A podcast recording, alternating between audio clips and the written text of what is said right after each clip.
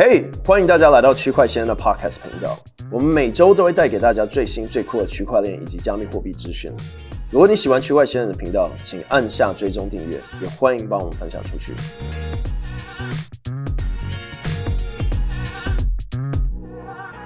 Yo yo yo，嘿，大家好，欢迎来到区块先生的有必要播客吗？在这个播客节目里面，我们会讨论各项新的融资项目，好让大家呢去找到一些新的机会，还有撸空头的方法。然后中间呢，我们会聊一些新的议题、想法，尤其是关于上周 Arbitrum 的空头，还有我们这周呢一系列的空头教学。最后呢，我们会回顾一下一些新闻，包括这个细谷银行。包括近期的瑞士信贷事件哦。好，那在开始之前，我要提醒大家，加密货币投资非常高风险的一件事情。如果你不懂的话，就绝对不要碰。今天讲的都不是任何的金融建议。Cryptocurrency investment is really high risk, so if you don't understand it, please don't touch anything said today. It's not a financial advice. 然后记得，我们现在每一集呢，只要达到五千观众。我们就会抽奖，抽奖的金额从二十五、五十、一百美金不等了。我们已经抽出很多人了。那公布的结果呢，都会在区块先生的 IG 上面。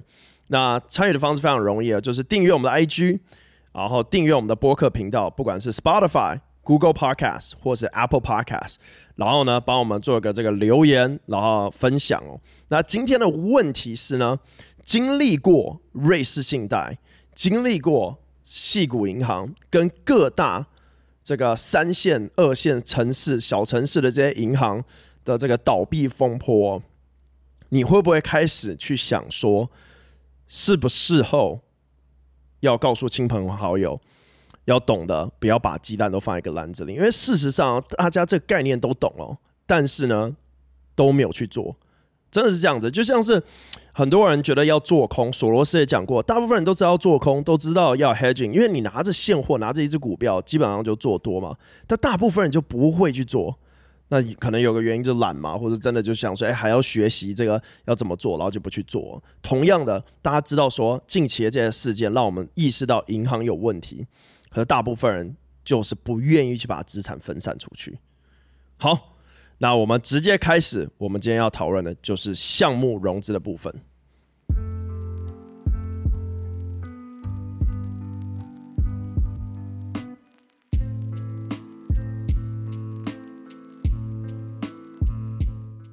All right，那我们要来讲讲本周还有上周跟上上周有融资的项目，因为其实。真的，今年呢、原本没什么项目完成融资，但是呢，突然因为啊、银行倒闭啊，或是因为这个比特币突然在二月的时候暴涨，种种原因呢，让很多项目呢完成它的融资，然后呢也公布出来。对，那我常常讲，为什么我们会在播客节目介绍这些融资项目，主要原因是呢，这些融资项目大部分都会发代币。然后，因为我们频道啊、专门讲区块链嘛，专门讲加密货币。那大家知道，其实，在加密货币世界里面，它最特别的地方就是无国界。大部分的项目的这些社区的帮忙者哦，都是匿名嘛。你想匿名，人家怎么知道你的肤色？怎么知道你的这个学历？社区根本不会知道你是男生还是女生，对。但是他们还是会愿意聘请你来帮忙。我最早期帮助了很多项目呢，社区根本不知道我是谁，我们从来没见面过，但是大家都建立起了一个默契，大家都建立起了一个信任。那我觉得这个是在币圈里面最美好、最特别的一个地方，是它不会有任何的偏见哦。那也是在 Web 三世界里面独一无二的。所以说我每一周在播客里面都会介绍这些项目，因为我认为就是在熊市嘛，大家可以多找机会去尝试斜杠一下。比如说，帮助一些项目去做翻译，帮助一些项目经营社区，对，你可以想象这些项目在融资的时候，他最想要的是什么？对，很多人会问我说：“诶，为什么这些公链，不管是 Arbitrum，不管是 Optimism，不管是 Aptos，为什么他们要空投，对吧？免费给这些代币出去给人家砸盘？因为你想，今天如果你要做一条公链，你最想要的就是有人来用你的产品。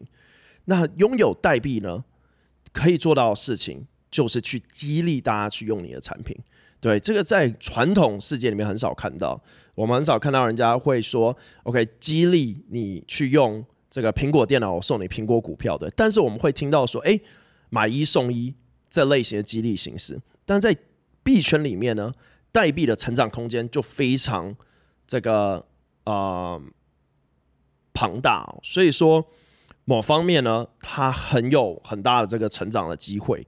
变成是说很多空头，我们会听到很夸张的数字，可能五百美金、一千美金，甚至还听过上万美金的空头。那对于这些项目来讲，它除了想要用户以外，它需要的是有人帮助他。对，可能你今天会讲一个特别语言，比如说你在泰国、你在日本、你在韩国，或者你在台湾，你就有机会帮他去拓展相对应的市场。我在上一集里面有讲过，我们曾经有个群友分享一个故事给我听，就真的是那种家破人亡哦，然后没有什么能力了，然后就去帮忙建立社区，然后一次斜杠十几个社区，然后每一个呢都有机会获得代币，但有些代币可能没有什么价值，但是对他来讲。他非常的开朗哦，他不会去觉得说，哎，我今天选了这个项目，给的代币是归零，我就不去做了。他反而从中一遍一遍的学习，到非常会经营，到现在有四五十个人的团队去做这件事情，做一个专门的经营社区的事情。每一个时期，每一个时代呢，都会有专属的这种职业去 for 特定的产品，对吧？所以说，我们看到以前 IG。到网红，到现在有专属经营网红的平台。同样的呢，我们也会看到专门经营币圈项目的平台。那有些经营的好，有些经营的不好，有些就像女巫攻击一样，就是非常 low quality。那你经营的特别，经营的好，就有机会获得到好的回报。而且你会发现一件事哦，这跟比如说你今天会修水电有点不一样。水电大部分大同小异的价格，对，在币圈里面呢。你如果会经营社区，你有可能的回报是你想象中的一百倍。比如说，你今天可能早期的 Uniswap 帮忙的人，他用 Uniswap 最后的估值给你作为奖励，那可能你获得到的一千美金的这个收入可能会涨十倍啊，因为他可能用一千万估值出来给你代币的，甚至更低的估值，所以这些都是非常有这种可观和期待性的。好，那废话不多说，我们就直接开始这周我要介绍的项目。好，第一个项目呢是叫做这个 Infinity，它是一个去中心化金融的这个借贷平台哦。然后呢，它的领头方呢叫做 Laser Digital，它融资的金额呢并没有公布。哦，对了，基于最近太多人在问我说，Chris 可不可以把这些东西整理起来？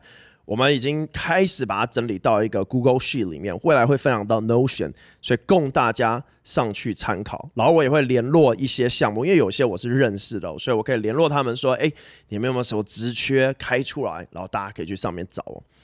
好，第二个项目呢是叫做 Sec 呃的呃 Identity，然后呢它是一个这个去中心化的呃验证平台 ID 平台。融了融的融的资金也没有公布哦，然后领头方呢是 Blockchange。好，第三个呢是 NFEX，它是一个衍生性金融产品，然后啊、专门在 NFT 市场融了三百万美金啊、领头方呢是 Amber Group 还有 Firestone 啊 Firestone Venture。再来呢是第四个是这个 Iron Block，它是一个 Blockchain Cybersecurity Platform，也是做治安的。融了七百万美金的种子轮，领头方呢是 Collider Venture、Disruptive AI 跟 Verify，还有 Samsung Next 跟 Quantstamp。然后呢，第五个呢是这个，我看一下叫什么名字哦，呃，Colibrio，它是一个 Web 三的拍卖平台啊，Order Flow Order Flow Auction 哦，这跟交易相关的。然后呢，投资方呢是这个 Jump Crypto，然后 Delta Blockchain Fund 跟 Everstate Capital 融了两百万美金的种子轮。再来呢是 Crypto Index 啊、Platform 啊、项目叫做 Alongside 哦，这个这个就蛮猛哦，这个融了一千一百万美金的种子轮，领头方呢是 A 十六 Z，然后参与的有 Coinbase Venture、Franklin Templeton、Village Global 啊、Soma Capital、FJ Lab。还有这个 Boring Capital，像这种哦，基本上就有机会发币上 Coinbase。我觉得它是做一个 Crypto Index Platform，就指标的，有点像我们之前介绍的 Index 项目，就是那种比如说那种什么 SP 五百啊，但是是这个加密货币版本的。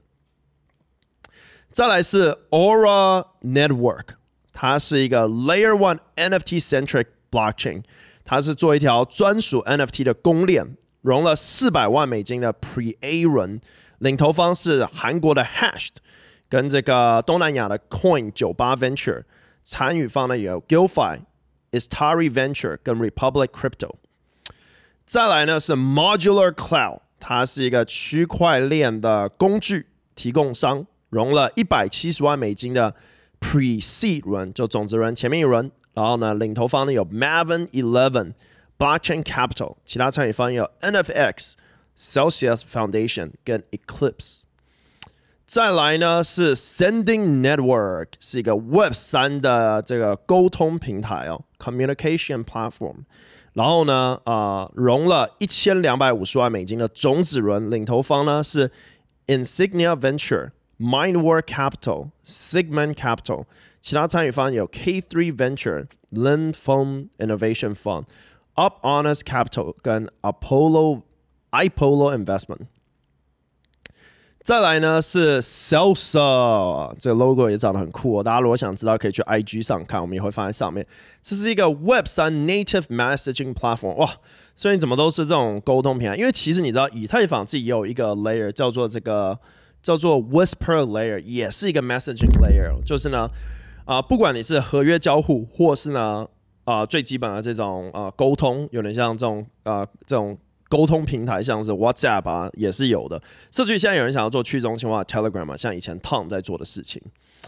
好，啊、而且大部分这种都会做成一条公链。它融了两百万美金的 Pre C 轮啊、投资方有 IDEO Collab VC 跟 Inflection XYZ。啊，其他参与方还有 Superscript。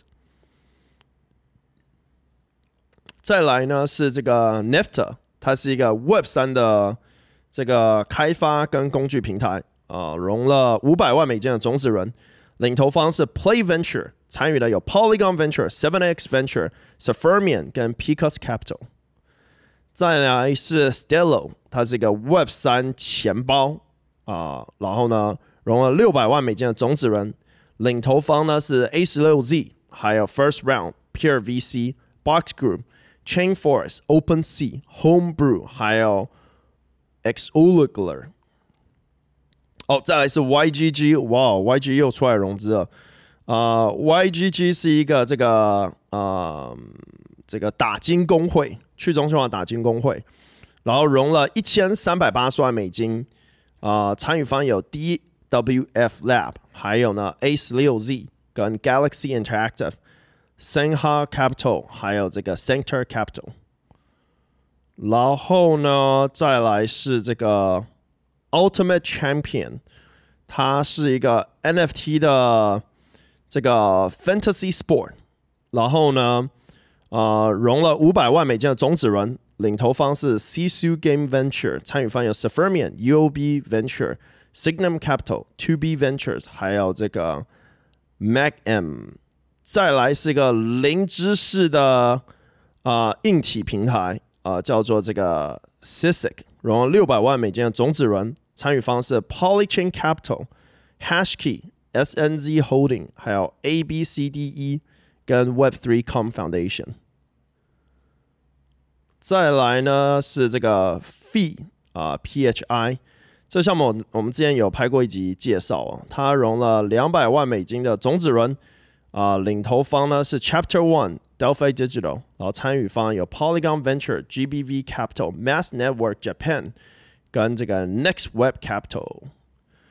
再来是 Million on Mars，它是一个啊、呃、Blockchain-based Space Simulation Game 啊，反正也是一个链游，融了三百五十万美金的。这个 funding 轮，然后呢，呃，参与方呢有 Great Cell Gate 跟 Widest Partner， 啊、还有这个 Solana Lab。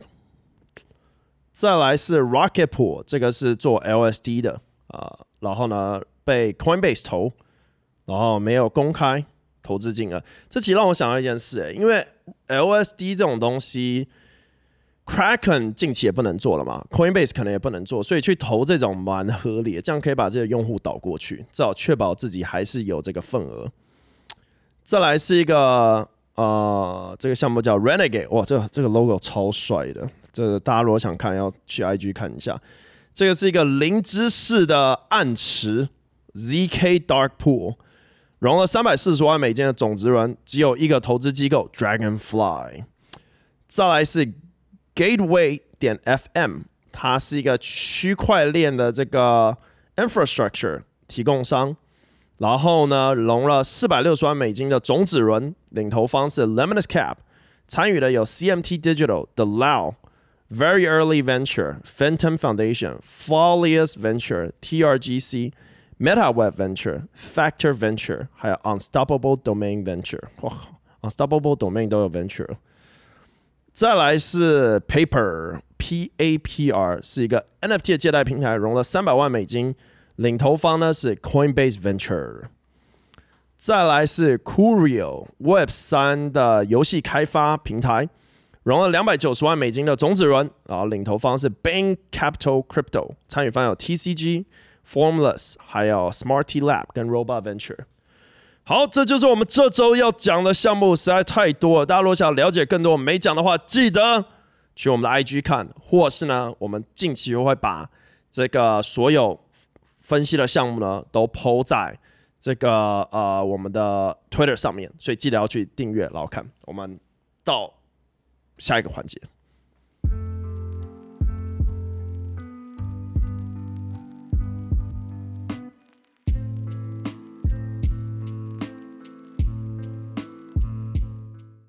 Yo yo yo yo yo，好，我们来到了今天有必要播客的第二个环节。那今天聊一些。啊、跟 AI 相关的事情，因为我们上周聊到了为什么要持有比特币，为什么要持有加密货币，不是说大家要把一个鸡蛋全放在一个篮子里，就是加密货币，而是叫大家要了解说要分散这个风险，对，你不要所有东西都放在银行里面，对，因为其实政府能保障的就这么多，那不如你把它分散在各大家银行，这也是一种做法。同时间，你也可以把它分散到黄金，甚至于房地产，或者其他国家房地产是一种方法嘛，甚至于大家现在。聊的是护照，欸，就是说不要只有一本护照，可能要有第二本护照都有可能是一种想法了，因为你不知道会发生什么事情嘛，对。所以呢，我们今天聊的当然跟这没有关联，我们今天聊的呢是这个 AI 部分，就是说，嗯，现在呃很多的这个 project 呢，他们都在用 AI，那这边就很多人不爽，对？就会说。啊，诶、为什么现在插画可以这么容易被取代？或者甚至于呢，我们看到就是一些贴图的作品被取代。但是这其实我们认真去想，过去大家都在赚一个知识差，甚至于有点变成被当盘子。比如说，我们以前在十年前好说要做一个网站。可能要去找，如果你自己不会开发，你不会写 HTML、CSS、JavaScript，设计就算会写，可能也做不出一个好网站，对，因为你有各种插件啊，要对。但当你需要做一个网站的时候呢，你就要花一笔钱，然后这时候就会有资讯差，对。不管是多加一个功能，或是呢你要去连 AWS，你要把你的这个后端做好。可是其实你可能只需要一个简单网站，搞不好你自己开一家花店或者咖啡厅，对。但有可能你付的钱呢？是过高的，对，然后啊、然后可能对方就是套一个这个 WordPress 的模板，对，可能去 Envato 下载一个之类的，I don't know，十年前可能没有 Envato，但是 you get my point，就是啊、每一个时代呢会有它赚取资讯落差的一个时候，再来就会被取代，后来就出现了像 Weebly、Wix、Shopify，还有各式各样的，甚至于现在大部分网站都有专属让你构建自己属于特定。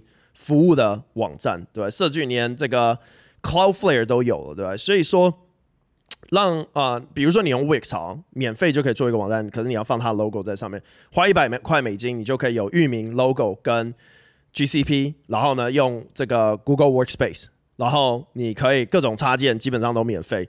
那这时候，它有取代专业吗？没有啊，就是你要开一个网站。你要开一个花店，你要开一个咖啡厅，这样子的网页其实就可以用了，对？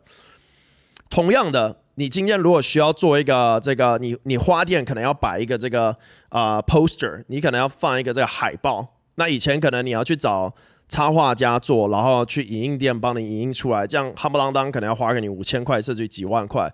那现在你可以直接去 Canva 做这个事情，对？或者你花店今天要寄邀请卡出去，你透过 Canva 就可以做出来，一年只要花你五十块美金，你要做上千个、上万个都可以。那这样子有取代专业啊？没有，但是这样就够好了。对，对于开花店的人来讲，这样就够好，它降低了他的开销。同样的。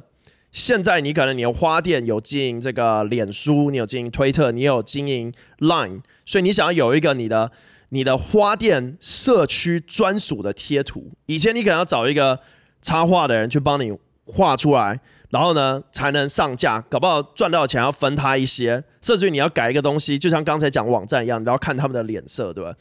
那现在其实你用 Midjourney 用 Runway 就可以做出来了，然后 Midjourney 还是免费的。对，所以说，那这样有取代专业吗？也没有啊。但是实际上，这个花店的人就是不需要一个专业的人呢、啊，他不需要一个学了五年、十年画画的人来帮他做这个事情吧。他只需要一个简单的贴图。那他的目标是什么？他的目标赚钱，所以他目标是省钱。所以我觉得现在我们在一个又是一个转弯点，是大家要认真去想自己的能力和要做的事情，对。大家要继续赚这个知识差，然后把付钱人当盘子看吗？还是说呢，要去了解说，哎，我要开始利用这些工具来降低我的这个费用，然后呢，更好的去服务我的人。对，这也是为什么我们你如如果有用 Fiverr 的人就会知道，像我们最近有一个投资的项目。他要做 UI UX、Figma 那些的，就要做网页嘛，对，然后要设计的好看。他们主要都是开发者，所以他们不想要去搞这些啊、这个啊、这个 UI 的部分。那以前呢，你就会要请一个专属 UI UX 的人进来，甚至于同时间插画这些有的没的进来，对吧？那可是你想哦，这时候你要请他，然后当你不需要用他的时候，那他要做什么，对不对？所以说，我作为一个天使投资人，看到很多这类型的现象在各大公司里面，就是你请了一个专属技能，一个专，就像我们刚刚讲专业，但是你不需要永久用他的专业，那你要叫他走又很麻烦，就请神容易送神难嘛。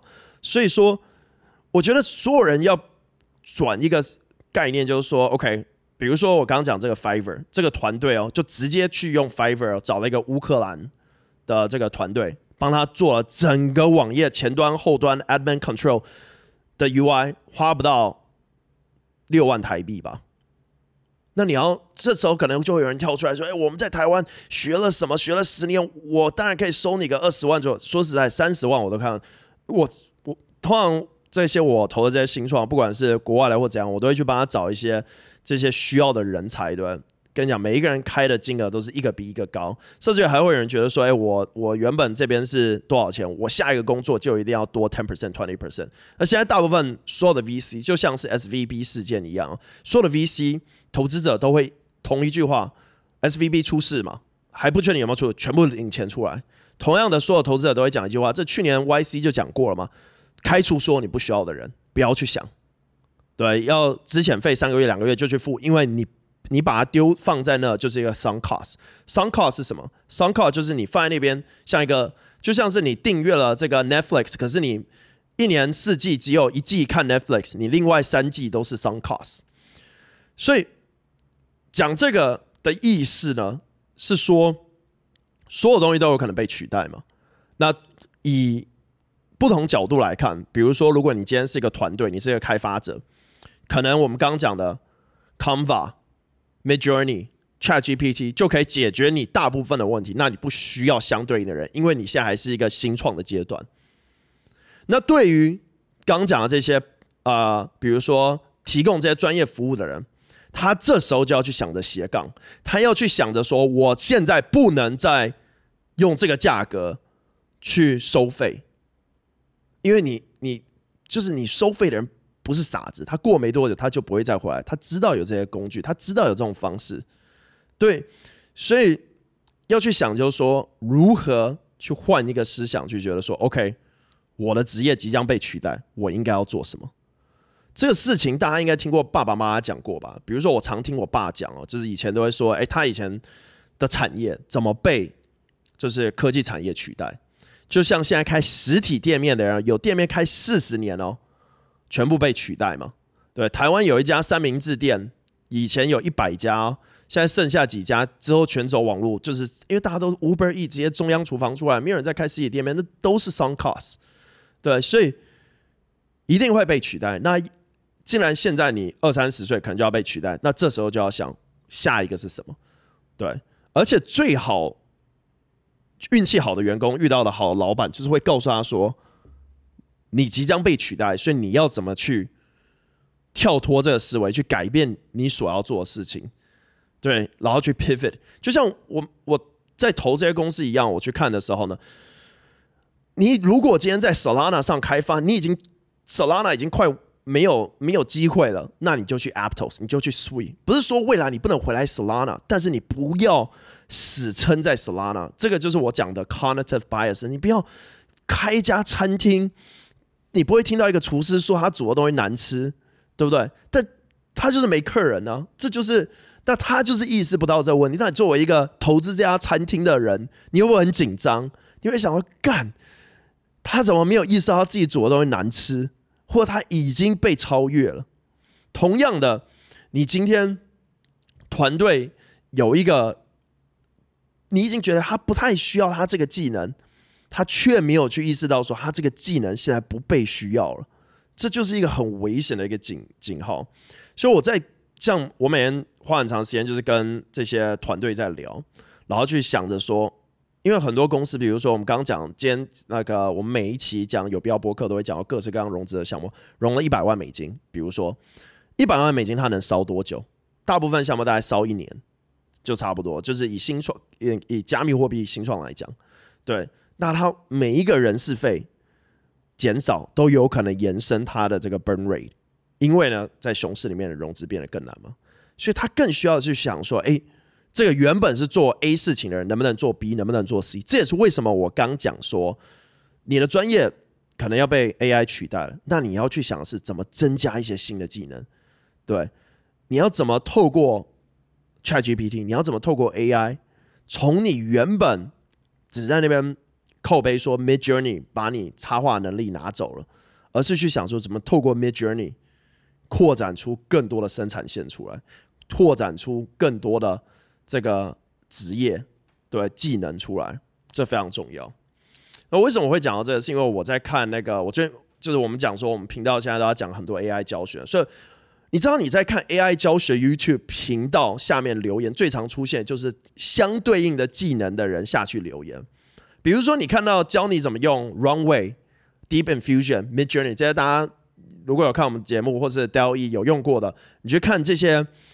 很火的教学影片，十万人以上，你就会看到，不管是外国人或是亚洲人，都会在下面留言说：“这个侵占版权，这个什么什么什么叭叭叭叭，什么这个这个是拿某某人的图，他也讲不出来是谁的图哦。然后 AI 去学他，AI 侵占叭叭叭叭叭，这这就这就是超级倒退的思想啊！对，这所以现在 A 片龙头的网站都在要出 AI，像我。我上次有讲过，就我们有看到一家公司哦，已经有好像两百万注册量哦，就专门是做这个人脸这个改变的这个这个图来做 A 片出来，这就让我想到以前有多少人因为什么人脸转换，就是呃，当然可能有肖像权，我不知道这边的法律是怎么样，我只想讲说呢，但是法律永远都是。我只想讲，法律永远都是都是倒退走的。就是，但是你看，今年 AI 普及后，干每一个人都有 AI，每一个人都有变脸的能力，谁还会？难不成你每一个人都要关吗？就是，就是这个让我，我每次在讲，这也有必要播客最想讲，就是去想这些事情，就会觉得很夸张，你知道？像干有人杀人放火，关个十年；有人用 AI 变脸创创 A 片或者什么，你要关他十五年、二十年，就是。My God, I I just I cannot believe it。我就是，当然我不认为说那是好事，但是我只要我只是觉得说很多这些事情都在慢慢被取代。对，难不成我们要像我我在看那个 Joe Rogan 的那个辩论里面啊，就是他不是 sorry 他的 podcast 里面，他他就在笑说，靠，难不成你要去告 AI，还是你要告机器人？对，所以这东西迟早会发生，也正在发生，对吧？同样的，呃，我最近看了一个更酷的工具，我过几天会专门拍一集来讲。就大家可以想象广告、自入性广告，现在也完全被 AI 化。为什么这样讲？举例来说，大家有没有看过一些电影哦？就是突然主角就拿着一瓶饮料，就拿着一瓶饮料，然后上面呢就写着可口可乐，你马上就知道这自入性广告嘛。那以前呢，就是整部电影哦，不管它十年、二十年、三十年，都是那瓶可乐。对，大家有没有看过《筋肉人》一个卡通？日本卡通，它里面呢就是吉野家。对，我听一个故事，就是另外 YouTuber 在讲，就是说那是无偿的，对吧？然后筋肉人就永远是吉野家，他也不能换成其他家的这个动饭，他就是吉野家。那现在有一个 AI 公司哦，超屌，他不用管你绿幕什么，以前大家是不是搞个绿幕，然后在什么 Photoshop 上去，现在不用了，他直接透过 AI 哦，就比如说你今天拿着是可口可乐。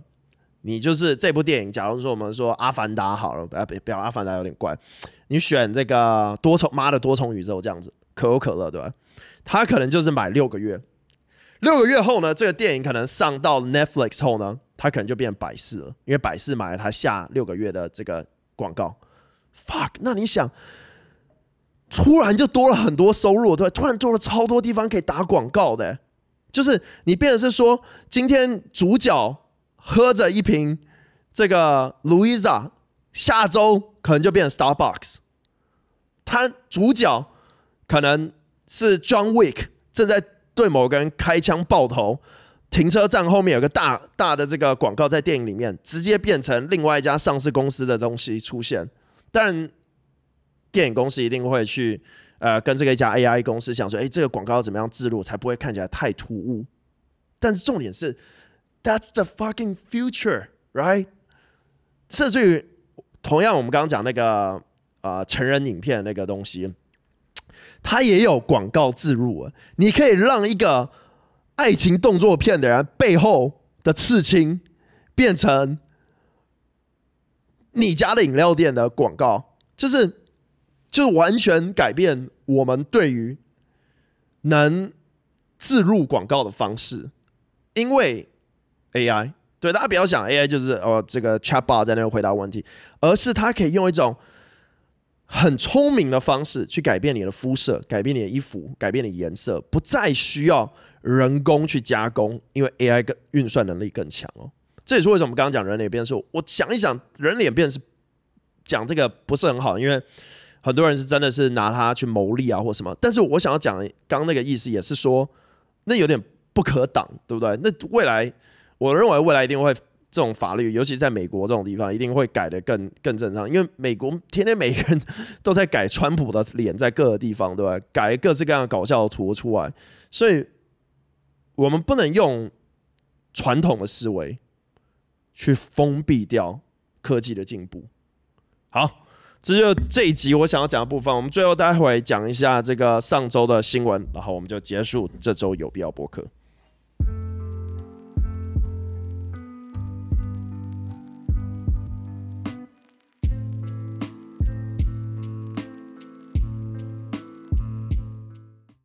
又又又又回来了！今天来到有必要播客的第三区域，就是讲解啊、这几天发生一些事情。哎，我想要澄清，就是说我们刚才讲 AI 这边，或者是讲就是大家的职业或什么的，这地方有点讲得太重。但是我的本意是想让大家了解说，AI 真的是算是一个奇异点。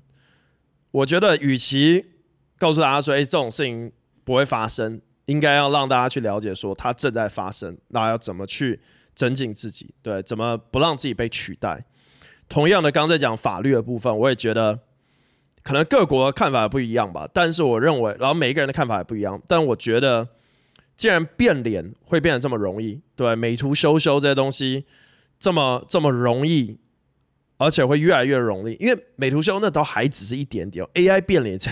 超扯，Deepfake 已经已经到另外一个层级了。而且呢，为什么 ChatGPT 这次这么疯哦？是因为大家可以用很便宜的价格用到极强大的 AI 能运算能力。所以说，这个东西就像摩尔定律一样，它会一直倍数成长。所以说，未来所有的手机都有这个功能。那我们就有点像，就有点像谋谋杀一个人一样。就是大家可能，我认为这种相关的东西，真的要好好重新思考。好，因为我们回来新闻的这个地方，第一，FTX 啊、新的电子邮件显示，FTX 在倒闭前几个月与 FDIC 会面。然后呢，Coinbase 首席法法务官说，FTX 所做的事是彻头彻尾的诈欺。市场部分呢，Coinbase 股票因巴西扩张消息而飙升十二趴。在加密货币热爱者在银行危机中提涨并提升比特币的避风港地位，这我们刚才讲过，就是现在这个银行倒闭的这个风波。总统经济报告抨击加密货币无视基本经济原则，这个我觉得也没什么。游戏巨头 Nexon 为 NFT 游戏 Maple Story Universe 使用 Polygon，这我们下周会做一集讲。Sony 最新的 NFT 专利推出，表明 PlayStation 的 Web 三路径。我说过吧，所有人都会进来 Web 三，别再觉得它只是一个随便的字。Facebook 都改名叫 Meta，真的要去看一下。SEC 传唤 SushiSwap，SushiSwap 向 SushiDAO 提出法律辩护基金。Oh my god，这听起来超惨的。这个我还没有看，这个之后要来了解一下。这真的，这种去中央去中央交易所出问题就很惨了。Magic Eden 推出比特币 NFT 的 Ordinal 市场哦，哎呀，这个 Ordinal 真的有够难交易的。美国国税局考虑对实体艺术收藏品一样对 NFT 课税。Eve Online 的这个创始人 CCP 筹集四千万美元用于创建 Web 三 Eve 游戏，这个超屌。Eve Online 如果做像 Eve Online 或是这个 Star Citizen 做去中心化版，我觉得超屌。搞不好有人真的就在里面搞得像 Ready Player One 一样，就就在里面创自己的公司，然后在里面赚钱。因为那个那个游戏超庞大，它是用那种 PCG 的方式，就是一直生成，它是无限大。有人认识那个呃 Minecraft，DeFi Llama 闹剧结束，沟通不畅，决定没有啊、这个发币计划。这我原本想说要拍一集，但我觉得好像大部分人不在乎。就是反正 DeFi Llama 这一下很大的，就像 Coin Market Cap、CoinGecko 一样了。然后大家看我直播也常用嘛，他们原本想说要发一个 Llama 代币，后来有内讧出来。然后这个 Euler 的攻击者决定把这个代币偿还回来。然后呢，佛罗里达州的州长呢提出禁止 CBDC 的州立法。好，然后最后就是这个瑞士信贷啊、倒闭，然后呢呃被这个 UBS 瑞士银行收购哦。那现在 Arthur Hayes 跟这个啊、呃、Blagi 就是 Coinbase 前 CTO 啊、都出来说，认为说九十天后比特币会来到一百万美金，然后开启了这个赌盘。呃，基本上现在有两个人公开跟 Balaji 对赌，然后如果没有达到一百万美金的话，要赔啊两百万美金出去。其中一个赌的是 Hyperinflation，所以如果 Hyperinflation 有到啊、没有达到一百万美金，比特币没有到一百万美金，但是有 Hyperinflation 的话，就是这个啊、我们从这个通缩又来到通涨的话呢，啊、那就会不用赔钱。这样，基本上。呃，我们明天也会讲到，就是各大银行的这些曝险的问题，尤其是美国现在又在印钞，而且多了一个新的 BTF 啊，叫什么 BTFS 的一个新的政策，这样就是无限印钞了。对，好，最后我想提醒大家，加密货币投资是非常高风险的一件事情，如果你不懂的话，就绝对不要碰。今天讲的都不是任何的金融建议。Cryptocurrency investments really high risk, so if you don't understand it, please don't touch. Anything said today is not a financial advice. 然后希望大家在这一集有学到新的东西，不管是难的、简单的或者讨厌的，对，因为我觉得这一集讲的还是比较那个一点。我觉得每一集有必要播客都要这样子，像上周讲比特币啊，讲要怎么分散这个自己的资产这些，有些人喜欢听，有些人不喜欢听，但我觉得这都很重要。AI 部分也是一样，我常会跟身边的伙伴们讲，就是真的要多去使用 AI，要多去了解说自己到底要做到，对，时间最重要了，对自己能学什么，如果自己能做的事情能被别人做的话。那自己还可不可以做更多？对，这很重要。好，那我们下一期见啦！记得帮我点赞、分享出去，拜拜。然后，如果你今天在 YouTube 上看的话，请帮我订阅，然后把小铃铛点开，你就不会错过下一集。如果你觉得今天直播你有学到新的东西，也帮我把影片给分享出去。除了现在每日直播是每周一、每周三、每周五呢都会讲。最新的区块链新闻，然后各种加密货币跟去中心化金融 DeFi。我们明天见，拜拜。